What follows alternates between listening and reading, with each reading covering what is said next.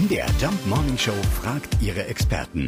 Fakt oder Fake? Ja, also gehört haben wir den Spruch alle schon mal, aber stimmt's denn wirklich? Vergeht Unkraut wirklich nicht? Gartenbauingenieurin und Pflanzenprofi Annegret Petasch hat die Antwort. Ja, das stimmt.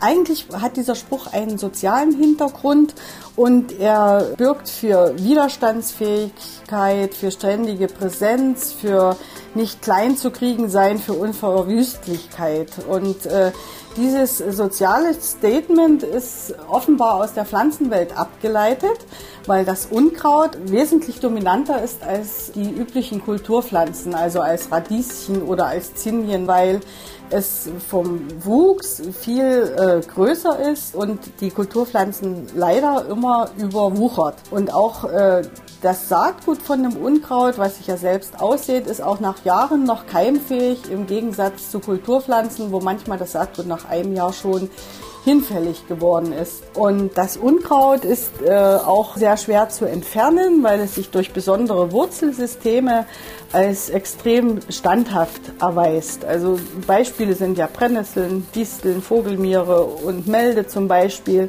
Und diese Eigenschaften von dem Unkraut werden ja auf den Menschen projiziert. So kann man also sagen, dass dieser Spruch Unkraut vergeht nicht wirklich aus der Pflanzenwelt kommt und dann auf den Menschen übertragen wurde. Und äh, es ist definitiv so, dass wir Lebewesen mit Pflanzen sehr viel gemeinsam haben, denn Pflanzen sind auch nur Menschen. Fakt oder Fake? Jeden Morgen um 5.20 Uhr und 7.20 Uhr in der MDR Jump Morning Show mit Sarah von Neuburg und Lars Christian Kade.